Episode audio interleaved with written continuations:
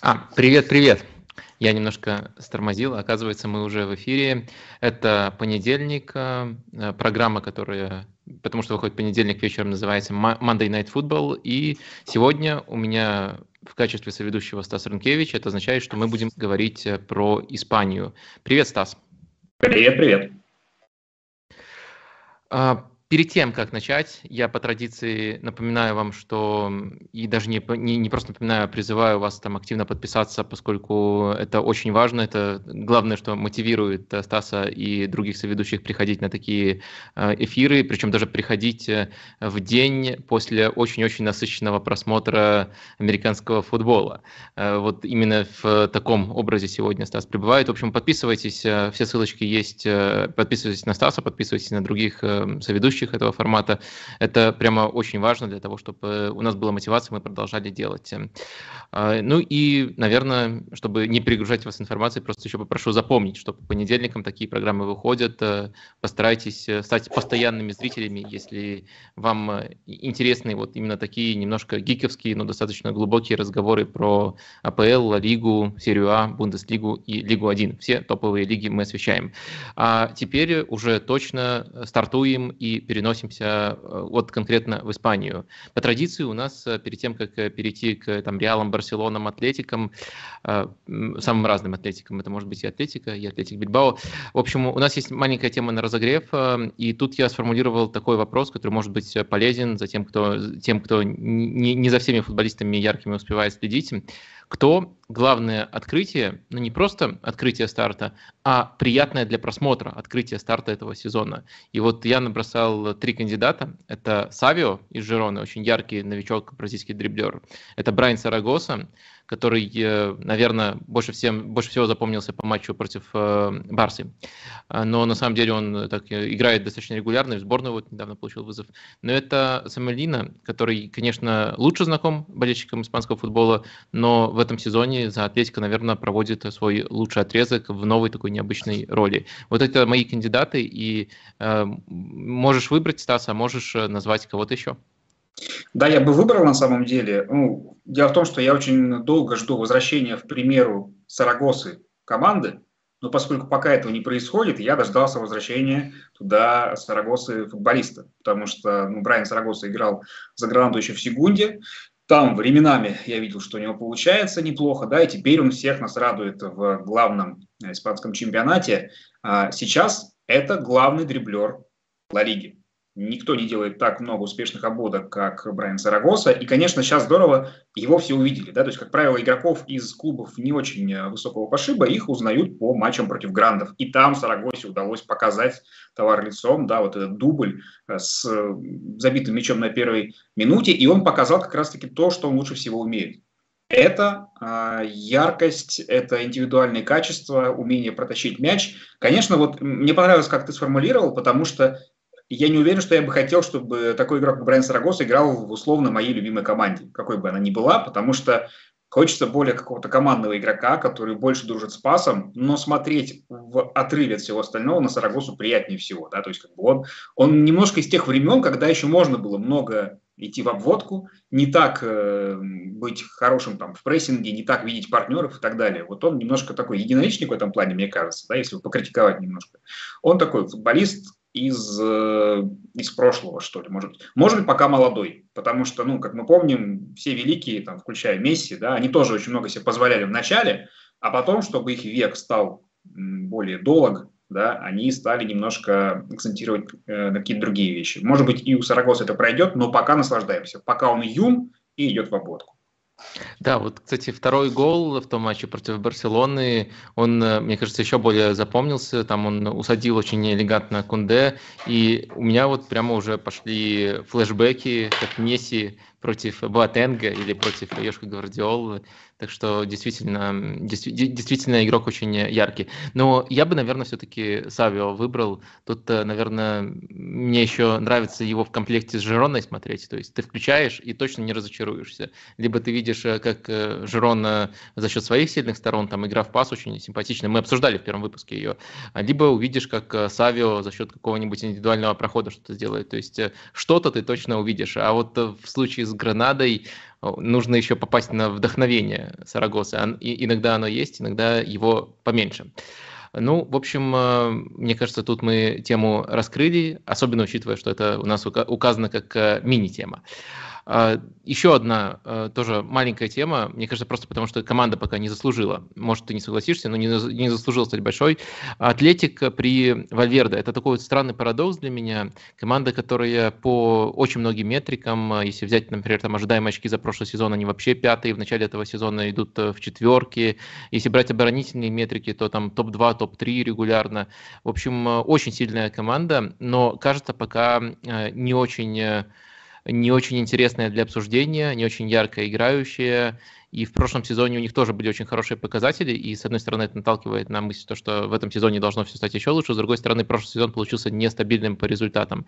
Ну, в общем, эм, очень эм, простой вопрос. Как ты думаешь, есть у них потенциал прямо на топ-4, на Лигу чемпионов замахнуться?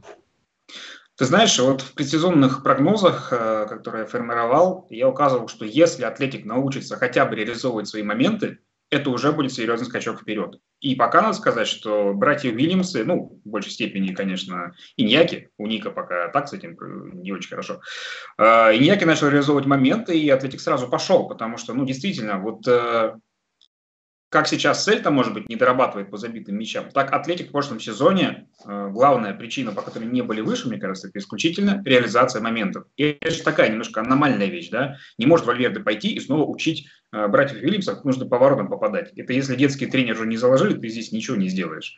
Вот. Э, поэтому я вижу вполне себе вариант на топ-4 при условии, что кто-то, ну, что и остальные тоже будут не совсем в порядке. Потому что все остальное, в принципе, у Атлетика есть для этого уровня, а этот уровень не очень высокий по нынешним временам. То есть э, Вальверде тренер очень прагматичный, он не догматик, он не идеолог, да, он исходит из того, что у него есть, и у Атлетика впервые за долгое время есть, например, хорошая десятка, да, ну, с учетом того, что сейчас, в принципе, не существует десяток, да, человек, который носит десятый номер и исполняет такие функции, да, это Сансет, ну, вот, с ним и с э, хорошей реализацией впереди, и с практичной э, игрой в обороне, которая есть благодаря Вальверду, мне кажется, что Атлетик вполне себе э, команда, которая может рассчитывать именно на место в Лиге Чемпионов, почему бы нет.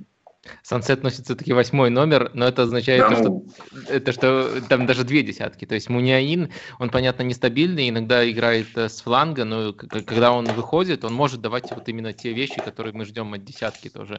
Ну и Сансет, мне кажется, он более современный, он играет на этой позиции под нападающим, и э, в том числе тоже вспышки десятки дает, но не только их дает, он еще и очень хорошо работает в прессинге. В общем, все, что надо для современного игрока у него есть. Действительно, выбор в атаке очень очень э, классный и очень вариативный. Может и кто-то из Вильямсов начинать в качестве нападающего, а может быть э, просто большой нападающий, там тоже есть варианты. Так что по составу, может быть, может быть Э, Атлетик не самая яркая команда, как я уже сказал, но, возможно, настанет тот э, день, когда у нас просто не будет выбора и придется про них подробнее поговорить, но для этого действительно им нужно идти там с Лиго чемпионским ритмом, и тогда мы э, до них доберемся. А сегодня мы выбрали в качестве больших тем немножко другие темы. И первую из них предложил ты, я всячески плюсую, что это важно, что это может быть такой неочевидной поворотной точкой, которую стоит обсудить. Это изменения в атлетика. Это приход Матео Лимани и э, возможное продление контракта с Симеоне до 2027 года. Э, давай, наверное, начнем с эм, вот, э, вот того, что было в предыдущих сериях, наверное, так называется. Давай напомним, как распределялись раньше обязанности по трансферам в Атлетика, насколько там Симеоне влиял, насколько и, и всяческие спортивные директора. И это было успешной моделью до прихода Алимании. Нужно было это решать как проблему? Мне кажется, что нужно было. Ну, смотри, то есть здесь, э, я думаю, что со стороны кажется, что Диего Симеоне в Атлетико царь и бог, и все, что он не пожелает, все исполняется. На самом деле это не совсем так. поскольку быть тренером и быть менеджером – это разные профессии, и все-таки Симеону больше склоняется к первому, да, то есть это ближе ему по по какому-то по характеру, не знаю, по тому времени, которое он любит вкладывать в команду. Поэтому он все-таки больше формировал какие-то желания, да, и конкретно спортивный директор, в данном случае это был итальянец э, Андре Берта, да, он с 17 года занимался тем, что э, вел переговоры, выкладывал суммы и так далее. И если посмотреть с 17 года, ну, работа вызывающие определенные противоречия. То есть были, как правило, э, все крупные трансферы, по ним есть вопросы, а все те, которые были поменьше, так скажем, миллионов там, на 5-10, вот это было удачное попадание. Вот. Но Теперь не очень понятно, как будет структура выглядеть, потому что, по сути, Алимани приходит в структуру, в которой уже есть человек, который отвечает за подбор игроков, за переговоры и так далее. То есть здесь возникает вопрос, как это будет дальше функционировать. Э, есть варианты, при которых он занимает более высокое положение, то есть там даже не важно, как будет называться номинальная позиция Алимани, да, а важно, чем он будет заниматься. То ли он будет перекрывать то, что делает э, нынешний спортивный директор, то ли он ну, постепенно просто заберет его должность, да, то есть э, со временем могут вполне итальянца попросить, тем более, что у него и спрос есть в Европе, насколько я знаю.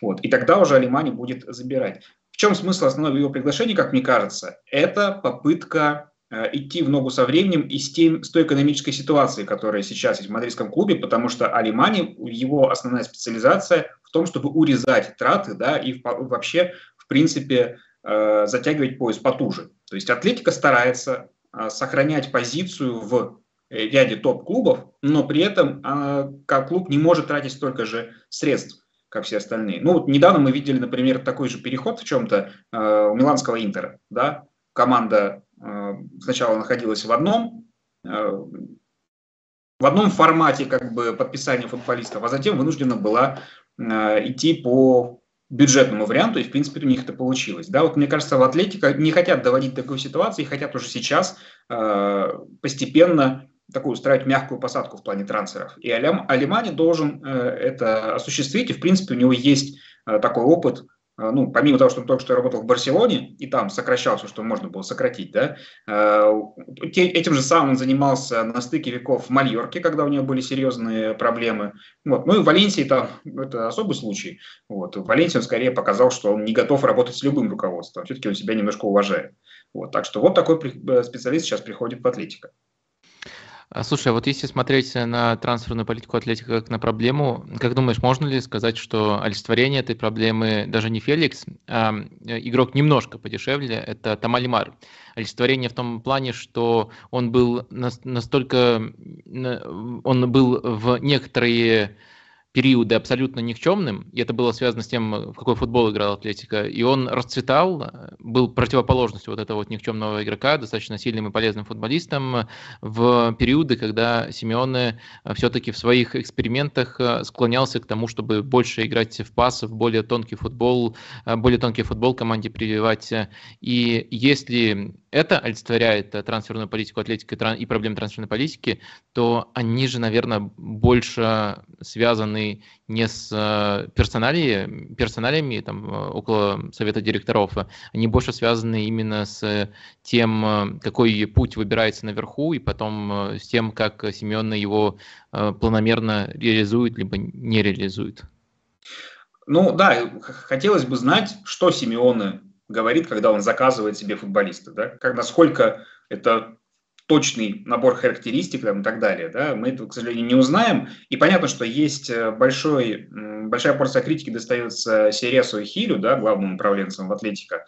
Но э, вот ты заговорил про Лимара, Феликса. Я говорю, это одни из э, примеров трансферов, когда вкладывается большая сумма денег в довольно э, рискованные персонали, потому что ну, Семен очень специфический тренер. И если мы на протяжении всего э, периода его работы в Атлетике говорили о том, что его выбор центр-форвардов не всегда понятен, да, потому что, ну, берет одного, не очень работает, берет следующего, ему опять что-то не нравится. Так э, они, они меняются, в итоге приходит к тому, что Гризман оказывается лучшим нападающим. Со времен Диего Коста ни у кого никого подходящего по профилю Симеона не было. При этом профиль уже сменился несколько раз, да.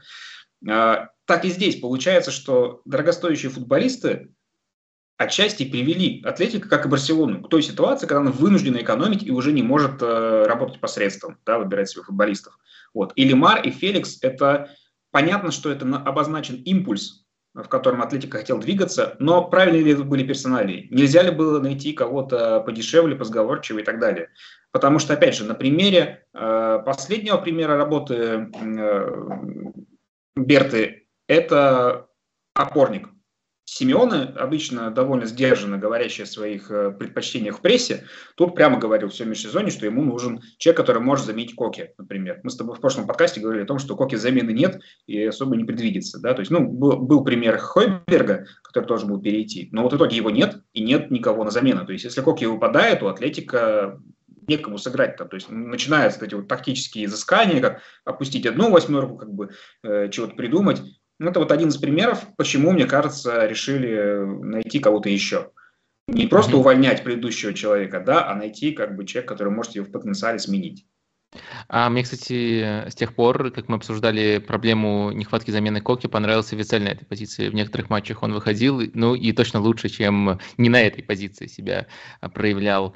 А, ну, в общем, если резюмировать, а, то ты не ждешь тут какого-то сдвига в влиянии, полномочиях Семена. Все останется примерно так же, как раньше, только игроков будут брать более бюджетных, и с этим поможет Альмания. Ну, в целом так, я думаю, что просто вообще со временем э, Берта может отойти, и я не исключаю его ухода в течение, там, не знаю, сезона двух. Угу.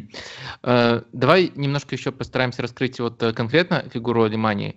Э, про финансовую оптимизацию ты уже упомянул, но вот есть ли какие-то истории, которые его особенно характеризуют, на твой взгляд? Вот у меня точно сразу всплывает в памяти одна, которая даже не столько с финансами, а с его менеджерской адекватностью связана. Это было в Валенсии, и вот мне очень нравилось, как он, когда по качеству футбола все было классно у Марселина, а по результатам было плохо, его защищал, и да, такие прямо вещи, э, наверное, очень революционные по меркам Петролима говорил про, э, э, про там, качество футбола, про регрессию к среднему, э, про то, что на это нужно смотреть в первую очередь, когда оцениваешь э, тренера. И в итоге, по крайней мере, там время до э, конца сезона, по итогам которого взяла Валенсия кубок и попала в Лигу чемпионов, он для Марселина купил таким образом. И вот это, этим вызвал вызвал он мои симпатии, но потом в Барселоне там тоже на самом деле была немножко размытая структура, то есть очень плохо со стороны было понятно, кто конкретно за что отвечает, э, но в целом э, роль, э, роль Алимани ты сформулировал. Что-нибудь можем мы еще вот выделить именно как Алимани как персонаж? Ну вот вопрос работы с руководством интересный, потому что вот с Питером Лимом он не сработал, да, и они с Марселино в итоге ушли. А в Барселоне тоже не совсем понятно, где были желания Лапорты, тянуть за рычаги всякие, да, потому что ну, это не оптимальный вариант. Я думаю, что если бы это исходила инициатива от Алимании, это было бы не очень здорово, но я в этом сомневаюсь, да. Вопрос в том, что он а, практичен, готов работать на благо клуба, при этом а, не готов мириться с а, владельцем Самодуром, что мне кажется важно, потому что помнишь, ты как приходил в Валенсию тренер Хави Грасия? Там практически сразу сказали ему, что, ну, чувак, трансферов не будет, ты будешь работать с тем, как, чего тебе дадут, и, пожалуйста, знай свое место, да. И как-то Хави Грасси это скушал, долго все равно там не задержался. Вот мне такой подход не очень нравится. Э, мне все-таки нравится, что при том, что бросать клуб в какой-то подвисшей ситуации не очень здорово, но и Марселина и Алемания заслужили именно тогда мои тоже симпатии во время всего этого кризиса в Валенсии. Вот это показывает, что ты можешь работать только с э, специалистами, которые себя уважают, с начальниками, которые уважают тебя, и в этой ситуации это, по-моему, грамотный выбор. Э, слушай, и последнее, наверное, вот по Алимании. Ты понял вот эту вот э, историю летнюю-осеннюю с тем, как он сначала ушел в Астон Виллу, все об этом написали, потом все-таки не ушел и не просто остался без работы, а остался именно в Барселоне, и потом э, очень маленькое время проходит, э, он э, оказывается уже в другой команде, в Атлетико, конкурент Барселоны даже по лиге. Вот ты понял, как вообще так получилось? Потому что со стороны, мне кажется, очень легко запутаться в этих перипетиях. Ну, я единственное, что понял, что это обратка Астон Вилли за Уна Эмери, который точно таким же образом Вильяреал покинул, то есть вроде был, был, был работал, вдруг бац, его сдуло в АПЛ. Я думаю, что это просто обратка и все. Вот. А так я не знаю, чего там остановило мутит. Вот, да? Но в итоге они ни одного бывшего э, спортдиректора важного в Испании получат, так другого получит Мончи. Угу. Ну да, зато сейчас э, интересно все, э, все классные э, спортзиры при работе и даже, может быть, их полномочия расширяются. А, давай еще, наверное, скажем коротко про Атлетика как проект, то есть Атлетика в широком смысле. Вот э, у нас э, есть примерное понимание, кто уже находится в клубе, э, есть примерное понимание, в каком возрасте находятся эти футболисты, и есть понимание, кто в ближайшие годы будет руководить трансферами и кто в ближайшие годы будет руководить э, командой. Э, каким ты видишь потенциал этого проекта и когда, по-твоему, он может выйти на пик? Э, честно говоря, сложно говорить о стратегии в отношении Атлетика, потому что, ну вот, как только объявляется приход специалиста, который работает на сокращении кризисных каких-то ситуаций, то, конечно, здесь я не уверен, что можно говорить о долгосрочном планировании. То есть Атлетика, сохраняя, мне кажется, что тут важно даже не приход каких-то функционеров, а то, что Симеона остается, потому что сохранение Симеона – это сохранение стиля. И в отношении Атлетика, что можно называть вообще пиком? Да? То есть как бы, каковы, каковы их глобальные цели в плане именно спортивных результатов? Могут ли они бороться за чемпионство в Испании? Могут, но для этого все равно нужно, чтобы Барселона и Мадридский Реал немножко проседали. И я не думаю, что это может измениться, что бы ни делал Симеон, что бы ни делал руководство, каких бы специалистов ни, ни назначало потенциала развития Атлетика как клуба в спортивном маркетинговом плане все равно недостаточно для того, чтобы обойти двух главных конкурентов. То же самое в отношении Лиги чемпионов – может ли Атлетика претендовать там на финал? Ну, учитывая, что это очень короткий турнир, где многое решает случай, жеребьевка и так далее, да, может. Но опять же, мы понимаем, что в ряд с клубами АПЛ Атлетика не встанет ни в ближайшие годы, ни, я думаю, что вообще там на протяжении многого-многого времени, пока, не знаю, там Суперлига не придет и все вообще не изменит все расклады. Вот. Атлетика может сейчас сохранять э, то, что у него есть. И это, знаешь, как бы это немножко противоречит тому, что было у Льюиса Кэрролла написано, где нужно бежать изо всех сил, чтобы оставаться на месте. Вот здесь в каком-то смысле это это не противоречит, это подтверждает эту мысль. Для Атлетика тоже нужно бежать изо всех сил, они это и делают, сохраняя, подписывая Симеона дальше, приглашая новых специалистов, для того, чтобы удержать хотя бы нынешний уровень, который на самом деле довольно крут. Да, то есть быть топ-3 в Испании на протяжении такого количества времени и э, постоянно участвовать в Лиге Чемпионов и там выходить в плей-офф, ну, не в последние годы, но в целом, э, это все равно очень хороший уровень. Вот для этого они все сейчас и шевелятся. Просто почему я вообще затронул этот вопрос, и в частности упомянул средний возраст, потому что если посмотреть на то, кто сейчас э, реально играет за Атлетика, там, понятно, всегда можно э, несколько минут дать э, ребятам практически из Академии, но если посмотреть на тех, кто реально играет, то 28 – это прямо самые мальчики в этом составе. То есть если смотреть, кто младше 28 лет, то это Малина, ему 25, вроде на пике, но, по крайней мере, моложе остальных. Это Самуэлина, 23 ему, ну, Пабло Бариос, не знаю, какой категории игроки основы мы его относим, наверное, относим, ну, молодой, 20 лет. И Тамали Мар, которому 27. Все остальные 28, 30, 32. И мне кажется, что это прямо очень четкий перекос э, в сторону, когда вот очень скоро потребуется перестройка. Ну и, следовательно, из э, ближайших новостей про контракт, э, из последних новостей про контракт Симеона и про то, что приходит Алимани, я делаю вывод, что, скорее всего, была достигнута договоренность, что именно эти люди эту перестройку и проведут. Наверное, пик этой команды, вот конкретно то, который мы наблюдаем, а, будет а, либо этот сезон, либо следующий. Но и дальше все больше и больше изменений очень нужно, э, очень нужно этому атлетикам. Слушай, я не очень верю в перестройки, которые начинаются вот резко, да, то есть как бы, вот здесь мы выходим на пик, а здесь все, перестройка и перезагружаемся несколько лет. А часть перестройка уже началась, да, то есть э, обна обновили состав обороны, и потом ты говоришь про игроков основы в основном, да, то есть если в целом брать состав Атлетика, то я перед сезоном опять же считал, там 27,6, по-моему, средний возраст, это много, но это средний, средний результат по примере. Они по, по, по возрасту занимают 13 э, место, если считать от самой самой юной команды, да, то есть, ну, в целом это не какая-то трагическая ситуация. Было бы интересно, конечно, глянуть по Лиге Чемпионов, как они сочетаются с командами другими, которые претендуют на что-то серьезное Ну, по Испании это вполне себе нормальная ситуация. Я думаю, что эта перестройка должна идти постепенно.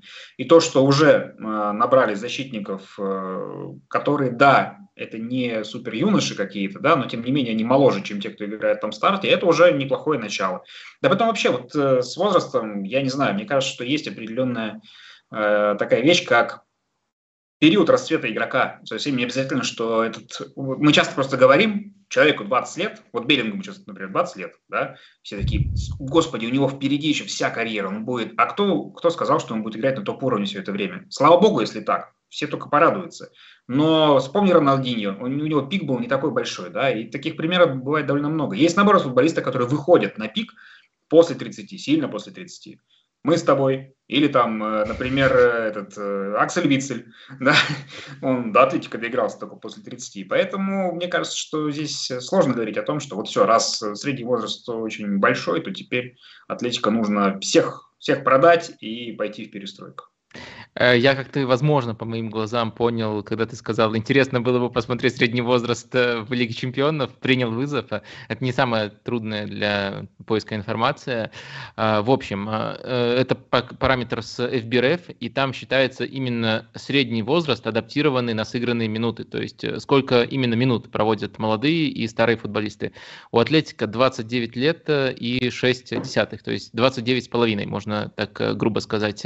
И это третий с конца результат. Есть mm-hmm. Лацо и Севилья, которые выпускают вот в этих матчах Лиги Чемпионов, два тура только сыграно, более возрастных футболистов. А, а в Ла Лиге ситуация, э, если вот тоже адаптированный средний возраст смотреть, 29,7 э, у Атлетика, и больше он только у Раю. Интересно, что Севилья в одном турнире опережает, а в другом оказывается чуточку ниже, если смотреть именно на Ла Лигу. Но, в общем, мне кажется, все-таки, все-таки на, на фоне остальных остальных э, Атлетика постарел. Тут, э, наверное, можно учитывать э, еще, например, то, что немало минут играет Цесар Распеликуэта. То есть вот новичок только в этом сезоне пришел и тоже на себя минуты забирает, и игрок возрастной. А, так что... Не, просто почему заговорил о плавности, да, ну то есть Лука Модрич, он же остается боевой единицей мадридского Реала, при этом его игровое время постепенно сокращается, то есть это вот, это не то, что все, пришел день, и Модрича выставили на, на улицу, да, и все, и взяли там, везде ставят Камовингу. Этот процесс происходит постепенно. Вот я думаю, что в Атлетике он тоже может э, происходить постепенно, и сейчас мы еще не дошли до той точки, когда нужно все паниковать и быстро закупать оптом молодежь. Слушай, полностью согласен, э, но просто мне кажется, что это с Симеоне тоже обговаривалось. И, наверное, это даже повод э, некоторый респект дать э, Чолу, что вот он в такой ситуации, в которую отчасти даже его же решение тоже он влиял на, на все это, загнали команду, он ее не бросает, а он соглашается остаться и перес, поучаствовать в перестройке. И, что еще важно, соглашаются на понижение зарплаты. Зарплата Симеона стала мемом. Э, давайте выведем на экран тут э, вот информацию, какой она была раньше и как она соотносилась со всеми остальными. Это, конечно, если вы впервые это видите, это шок-контент, поскольку это больше, чем у Гвардиолы, это больше, чем у любого тренера в серии А.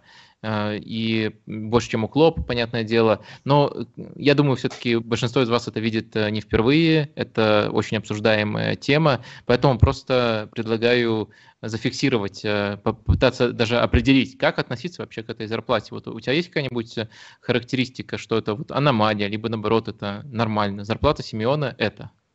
Это нормально. Ну, во-первых, не все знают, что какие в Испании налоги, и что на руки Семена получает сильно меньше, чем коллеги его там из Англии и так далее, которые также в этих списках фигурируют.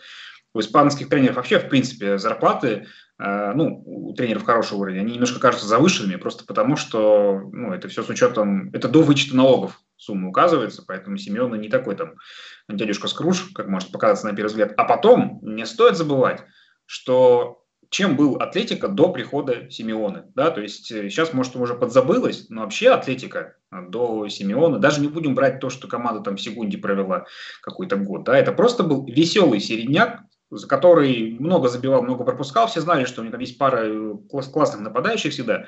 Но в целом это команда, для которой попасть в Еврокубки было за счастье. Да? То есть это, такое случалось периодически. Но это была одна из самых нестабильных команд примера, которая никогда не умела играть в обороне. И тут приходит человек, который меняет весь менталитет клуба.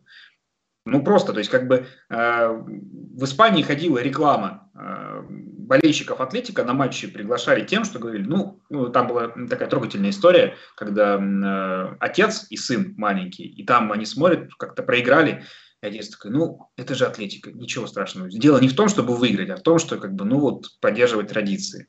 И Семен все это изменил. Это колоссально. Вот когда говорят, знаешь, что, типа, ну что там Гвардиола выиграл? Пошел бы он в Воронежский факел, и вот с ним бы выиграл там Кубок УЕФА. Вот тогда я понимаю. Но отчасти Симеона был ближе к этому, чем все остальные. У него не было, да, Атлетика не самый бедный клуб, но по реализации каких-то игровых амбиций он был там. И за время Симеона Атлетика вырос из локального сильного клуба в один из э, грандов мирового футбола, там, по маркетингу, почему угодно. Вот, да, это сейчас я не сравниваю их с э, лучшими клубами АПЛ, но тем не менее. Поэтому работа от э, Симеона в плане раскручивания бренда, в плане всего остального, она колоссальная, и она гораздо больше, чем э, у многих людей, которые фигурируют в рейтинге высоких зарплат тренеров. Угу. Ну, в духе стримов эм, запустил опрос про зарплату Симеона, насколько это адекватно, справедливо, либо, наоборот, э, вызывает э, возмущение. Мне кажется, что, с одной стороны, в этом есть некоторая странность, которая рождается даже не столько фигурой Симеона и его заслугами. Его действительно по масштабу достижений можно сравнивать э, и с Гвардиолой, и с Клопом, и с кем угодно. Это точно тренеры одной категории. Наверное, это скорее вызывает такие шоки из-за того, что эти деньги платит Атлетика.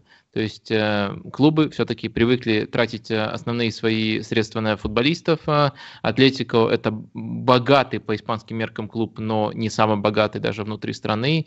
И вот совокупность этих факторов вызывает некоторый шок.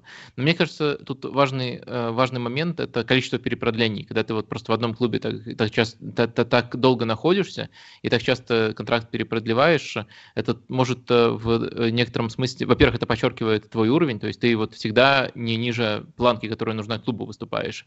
А и часто даже намного выше в случае Семена. А во-вторых, это дает тебе некоторые, как мне кажется, а, преимущества при переговорах. Поэтому а, если смотреть э, на это в разрезе, что вот как будто каждый из тренеров пришел в свой клуб, в свой клуб вчера, то да, зарплата Семена может возмущать. А вот если смотреть на это, понимая весь контекст, то мне кажется, это вполне объяснимо. Это даже не какая-то рыночная аномалия. Ну и проговорить говорим, что она становится ниже, практически на 25%. Э, Семен согласился срезаться.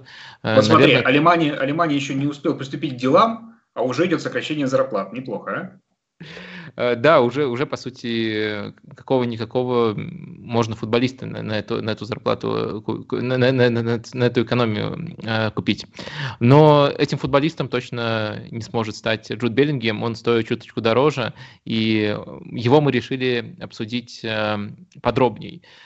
Есть, конечно, риск, стать э, заложниками темы Джуда Беллингема и обсуждать его каждый раз, если он так будет играть, потому что в прошлый раз э, я тут э, выдвигал гипотезу про то, как именно Беллингем является настоящей заменой Бензема в этом реале, а сегодня тоже не удержался и спаразитировал на Джуди и предложил тему вот в таком разрезе, даже уже не, не привязываясь конкретно к тому, что он сейчас показывает в Мадриде, а привязываясь к более широкому контексту, то есть Джуд Беллингем в разрезе Беллингем, Мбаппе, Холланд. Э, насколько его можно позиционировать вместе с этой тройкой и в каком порядке их нужно расставлять, если оценивать не только старт этого сезона, а в принципе их место в современном футболе вот прямо сейчас? Но мы упираемся, то есть получается в выборку по сути, то есть у кого э, дольше этот, ну не пик, да, высокий уровень длится. И у Беллингема, ну, наверное, меньше всех, потому что он э, только сейчас попал в клуб. Я не хочу исключать э, Боруссию из э, числа топ-клубов, но в то место, где сосредоточено максимум футбольного внимания, э, Беллингем попал только сейчас. Да? Холланд это сделал раньше, Мбаппе еще раньше. Поэтому мне кажется, что если мы говорим именно о дистанции, то пока порядок именно такой остается. Мбаппе, Холланд, Беллингем. Но чем больше Беллингем будет играть в реале, то есть, условно говоря, через два сезона ну, включая нынешний, э, можно уже говорить о том, чтобы расставлять футболистов внутри этой тройки уже не согласно тому, сколько они проводят на высоком уровне, а исходя из качества игры прямо сейчас. Вот. Беллингем, я не знаю, я на своей памяти, сколько не смотрел чемпионат Испании, я не помню, чтобы э, в клубе так круто стартовал футболист, от которого этого не настолько ждали. То есть Роналду приехал, все ждали, что сейчас он будет зажигать, и поэтому он сразу забивал. Да, это было естественно и нормально. Все-таки Беллингем, при том, что да, это супер талант, все говорили, но он, мне кажется, превос, превос, превосходит самые смелые ожидания. Вот. И это говорит в его пользу, но я бы подождал еще, да, то есть как бы вот должен пройти сезон, у нас э, весной будут все самые главные матчи, вот, не только в чемпионате, но и в Еврокубках, и там нужно посмотреть, да, то есть пока старт – это и старт, вот, но пока я не готов ставить Беллингема выше Холланда и Мбаппе просто из-за выслуги лет какой-то. Угу. Но, наверное, вот э, я специально попросил не ориентироваться только на старт этого сезона, потому что если ориентироваться только на старт, тогда получится, что Беллингем, наоборот, явно первый номер в этой тройке, но мы стараемся смотреть э, более широко. Давай э, попробуем еще заняться таким аттракционным, таким развлечением. К этому нужно относиться только к развлечению и попытаемся угадать, сколько забьет Беллингем. Ну, есть же четкое ощущение, что такой ритм на протяжении всего сезона он не выдержит. То есть он может получать столько же комплиментов, играть настолько же хорошо, но вот э, так все идеально сходиться вряд ли для него будет. Вот Э, можно просто отталкиваясь от э, своих субъективных ощущений. Как тебе кажется, на какой, на, на какой отметке он замрет в этом сезоне? Я думаю, что в чемпионате он забьет порядка 25 мячей. Э, я ориентируюсь на количество ударов за матч.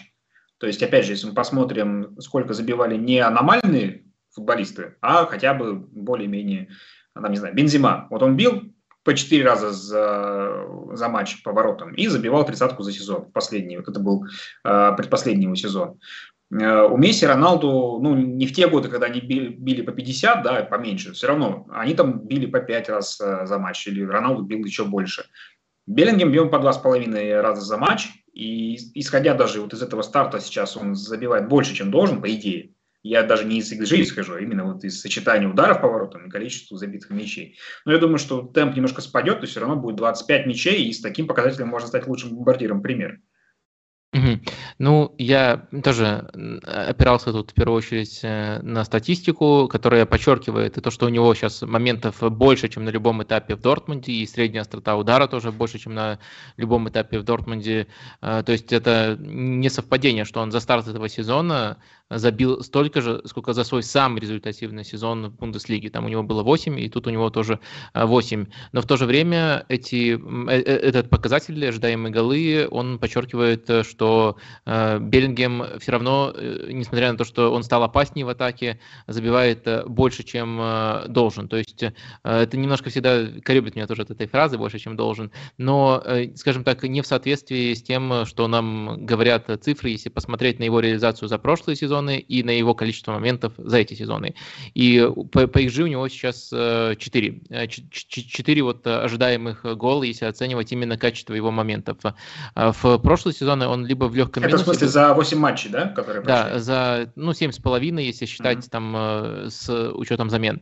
И эм, в, итоге в прошлых сезонах он чуточку ниже своего, своего количества моментов э, забивал, то есть нельзя сказать, что он прямо элитный завершитель, но, по крайней мере, раньше, из, раньше нам, у нас не было оснований сделать такой вывод. Сейчас у него горячий отрезок, но количество моментов все равно больше, чем на любом другом этапе карьеры. Э, это приводит э, к вот такой, к такому примерному расчету, что э, в концовке сезона, скорее, вот если мы ориентируемся на остроту его моментов и на то, сколько он реализовывал, в принципе, на дистанции своей карьеры, в концовке сезона у него будет ритм примерно пол гола за игру. То есть не, не, как, не, не как сейчас один гол за игру он, по сути, выбивает, а будет полгола за игру. Это приводит нас примерно к 22-23 мячам э, за сезон, что тоже очень много. И, честно, мои субъективные ожидания, мне все равно до сих пор трудно поверить, что Беллингем игрок вот такого типажа, даже с учетом того, что он сейчас просто главный бомбардир Реала, что он забьет больше 20. Но и ты утверждаешь, что больше 20, и если на э, холодный расчет ориентироваться, то тоже больше 20. Интересно, можно себе такую интригу сформулировать. Я думаю, он остынет, вот именно в том плане, что сейчас у него э, горячая нога. Но я думаю, что все-таки ритм его позволит ему забить около 20 мячей. Вот, но интересно, больше или чуточку меньше, если мы говорим только про Ладигу. Ну и опять же, мы говорим о том, что это при условии, если он доиграет весь сезон без каких-то травм, Потому что даже если ты выпадешь там на 4-5 матчей, это все равно уже ударит серьезно по любым прогнозам. Угу. Слушай, какие, на твой взгляд, сейчас главные факторы его успеха? Вот э, можно уже выделить, э, с кем у него особенно хорошие отношения на поле выстраиваются? Ну и что вообще ему помогает так блистать? Слушай, вот это уникальный случай, когда я такое э, чутье момента, даже не только гола, а просто вот опасного момента, последний раз помню в реале у Руда Ван Нистелроя. При том, что ну, Руд Ван Нистелрой это была девятка, да, а Беллингем все-таки немножко на другой позиции играет, но тем не менее он всегда оказывается там, где нужно. То есть даже сколько у него из этих мячей, которые мы перечислили, было ситуация, когда он а, оказывается в том, месте, где, э, в том месте, где нужно подбить мяч просто в ворота, да, и там, не знаю, головой, ногой, чем угодно.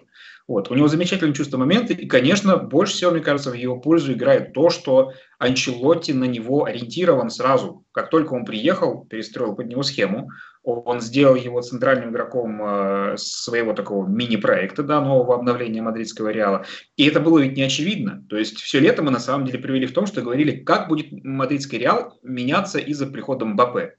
А Беллингем, при том, что даже когда обсуждался, вот он уже должен перейти, я не помню разговоров о том, что как будет мадридский Реал серьезно меняться под Беллингемом. Казалось бы, приезжает э, молодой талант, сколько их таких было, пускай сам меняется. Вот мы, будет схема, и он там э, встанет. Поэтому, мне кажется, ключевое в этом моменте – это доверие э, главного тренера и то, что всю центральную роль сейчас забирает на себя Беллингем, и он, оказывается, куда бы он ни пошел на поле, в итоге он оказывается там нужен, и он оказывается там эффективен. И, и это, честно говоря, вот э, мы говорим о том, что у него сбавится количество забитых мячей в силу регрессии к среднему. Вот мне интересно, а сбавится ли количество моментов, эпизодов, где он просто оказывается там, где нужно, куда мяч идет, после отскоков, после рикошетов? Ну, я думаю, что не избавиться, поскольку это более стабильная, в принципе, величина. И его влияние на игру, а он очень большое влияние оказывает на игру, э, постоянно на флангах участвует в комбинациях, э, в, опор, в чужой опорной зоне тоже между линиями открывается, и до штрафной своевременно подключается. Это как бы более переносимая, чем более переносимая единица, чем количество голов, э, которые могут, наличие или отсутствие которых может просто сантиметрами определять определяться в конкретном эпизоде.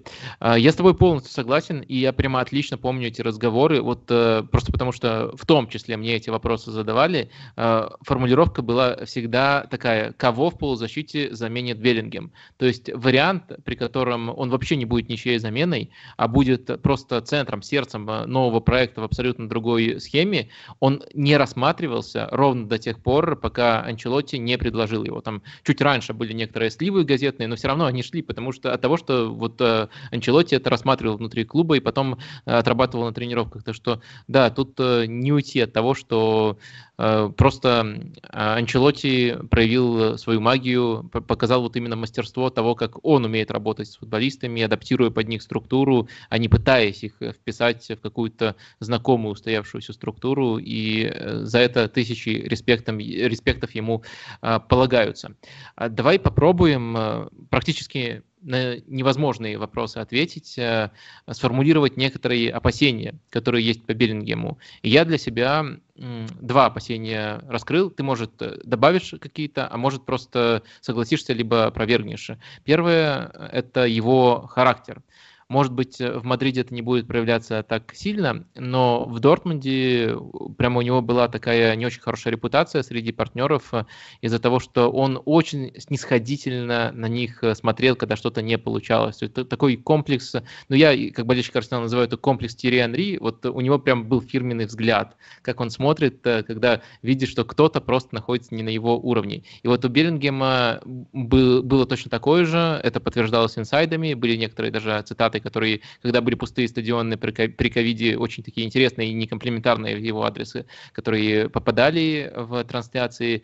В общем, э, такое за ним вводится. Это первое опасение. Второе опасение – это работа без мяча. Э, и тут можно сначала начать с комплимента, поскольку, возможно, вот конкретно меня в нынешнем Биллингеме э, сильнее всего впечатляет, как он работает на команду. То есть, как он выполняет установку Анчелотти, когда нужно с позиции десятки прибежать на левый фланг и быть там вторым защитником рядом с Камовингой, помогать ему. Он всегда это делает, и я просто в шоке был именно от этого, даже больше, чем от количества мячей. В то же время, если смотреть на Дортмунд, я очень внимательно там за ним следил, у него была проблема Погба. Вот мы сегодня, проблема Андрей, проблема Погба, это вот э, у Беллингема они просто... Сплошные французы, почему? Интересно. Да, не знаю, почему у меня такие ассоциации. Короче, он выключался иногда, когда без мяча был, но в реале я такого не наблюдаю. Вот как ты думаешь, на дистанции что-то из этого может против него сыграть и проявиться, и что вообще может его остановить? Я думаю, нет, особенно в отношении характера, потому что в мадридском реале будет замечательно, если он будет смотреть на партнеров с высока. Это будет означать, что он дорос до того, что позволяет себе смотреть с высока на футболистов высочайшего уровня, на элитных игроков э, в мировом футболе. Более того, в целом, ну, вот Флорентино Перес поддерживает такой перфекционизм, поскольку он всегда ставил э, главным императивом, что Мадриде должны играть лучшие. И если как бы Беллингем уже не, не то, что как бы какой-то там взорвавшийся мальчик, да, он уже показывает, что он состоявшийся игрок, даже там свои 20 лет. И наоборот, пока все отзывы о нем из мадридского Реала по части характера, наоборот, позитивные, о том, что он гораздо взрослее, чем должен быть, по идее, к этому возрасту, да, он сразу же пошел там к болельщикам, сразу хорошо наладил связи в раздевалке и так далее.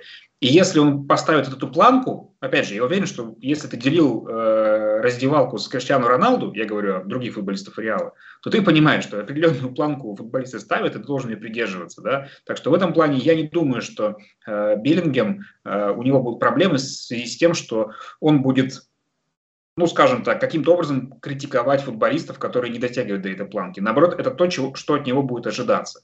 Вот. Ну а в плане работы без мяча, ну опять же, пока мы видим это, я не знаю, что это, эффект Анчелотти или просто эффект того, что парень просто взрослеет, да, и понимает, что в современном футболе это одно дело, когда ты первый парень, условно говоря, в Дортмунде, и другое дело быть лидером мадридского Реала. Опять же, при всем уважении к Баруси, но это раз, разные, разного уровня такие клубы на сегодняшний день. Поэтому здесь он понимает, что нужно пахать, иначе его просто никто не будет с ним лишний раз таскаться. Вот и все. Поэтому я не думаю, что вот эти две вещи станут э, для него проблемой в Мадриде. А, да, в принципе, я с тобой согласен, но именно как вот э, отметить себе и следить за этими вещами, я думаю, в, таком, в, в, в такой формулировке можно. Но я думаю, хватит обсуждений второго лучшего английского футболиста против, после Букая Сака. А, но э, я еще небольшую такую рубрику отметил э, и в фрагменте про Реал, и в фрагменте про Барселону, который назвал «Бытовые вопросы перед классикой». Классика, напомню, через две недели нас ожидает. И вот я предлагаю просто по некоторым ключевым ключевым зонам пройтись, э, как Реал, каким Реал предстанет перед нами классику, как, как, какой стиль у команды мы уже много раз обсуждали, а вот э, чисто по персоналям на конкретных э, позициях. Ну, начать, наверное, с очевидного вопроса я хотел бы Хаселу или Родриго, кого ты видишь в качестве второго форварда? Родриго, в начале Родриго, ну, вообще, в принципе, то есть тройка Беллингем, Родриго, Венисиус а, против Барселоны, мне кажется, оптимальной, потому что больше движения, больше ширины, а, больше нестандартных действий, как бы, не знаю, мне кажется, игры с Атлетико и с Наполи стали для Анчелотти а, важным уроком в этом плане, потому что игра против Барселоны, мне кажется, будет больше похожа на игру против а, Наполи. И в этом смысле больше бразильской ловкости, бразильской искусности это будет важно с начала матча. То есть я не исключаю, что Каселу, конечно, может выйти, хотя при счете э, в пользу мадридского Реала очень может быть, что Анчелотти додержит такой состав ну, максимально, насколько возможно. Угу. Второй вопрос э, касается центра поля это то, с чем Анчелоти самого... Я, я, э, кстати, я забыл сказать, что я тут полностью согласен. Мне кажется, Хаселу хорош на некоторые сценарии, и здорово, что он так результативно начал, а у Родриго, наоборот, проблемы с реализацией сейчас. Но в целом для меня основной вариант тоже не вызывает особых э, сомнений, и я думаю, что Родриго будет играть. А второй вопрос э, про центр поля. Анчелоти тоже постоянно спрашивают, у него просто банально слишком много центральных полузащитников. Ну, исходим из того, что схема остается прежней. Вряд ли он снова будет экспериментировать, как там с елочкой в мадридском дерби. Э, кто должен вот в таком случае играть конкретно против Барселоны, по-твоему? А, Чуамини, Вальверде и Кросс. Чуамени, Вальверде и Кросс. Ну и Беллингем выше в рамках ромба, это ты уже да, сказал. Да. А, слушай, э, скучно, но снова мне приходится тут э, согласиться. Мне кажется, да, и из действия Анчелотти это самый, э, самый основной вариант в центре, который вырисовывается. И конкретно под этот матч, я думаю, они лучше всего подходят. А, но вот я о чем только раздумывал, Кросс либо Камовинга. То есть э, кто должен сыграть э, в э, этой позиции, потому что Камовинга, он все-таки дает больше объем. Если Реал будет меньше владеть мячом, чем привык, то, может быть, он будет тут более уместен. Но я пришел к такому же варианту, как и ты. Я пришел из-за того, что нужно еще решать как-то проблемы на фланге. Левого фланга, да, конечно. Да. А, и там пригодится Камовинга против дриблера Барселоны. Это может быть Рафиня, может быть э, Ямал. А, ну, слушай, по-моему, больше пограничных вопросов нет. Все остальное будет зависеть от готовности и здоровья футболистов. И тут Причем мы... бедный же Камовинга, ему же опять спрашивали как раз-таки про левого защитника сейчас, да, про позицию. Он говорил о том, что ну, мне не нравится, но нужно, куда деваться-то? Ну, может, классика тем более нужно. Поэтому придется ему страдать ради того, чтобы быть полезным команде, никуда не денешься. А, да, и, кстати, все-таки ему не нравится, но мне нравится, как он играет на позиции левого защитника, так э, совсем грубо говоря. Мне кажется, он там раскрывается банально лучше, банально лучше, чем на, на любой другой позиции. И его умение выигрывать единоборство один в один там особенно ценится. И на самом деле, наверное, самый классный вариант использования Камовинги, который я помню, это был против Наполи, где вполне успешно сочеталась его роль левого защитника и его роль центрального полузащитника, когда команда с мячом.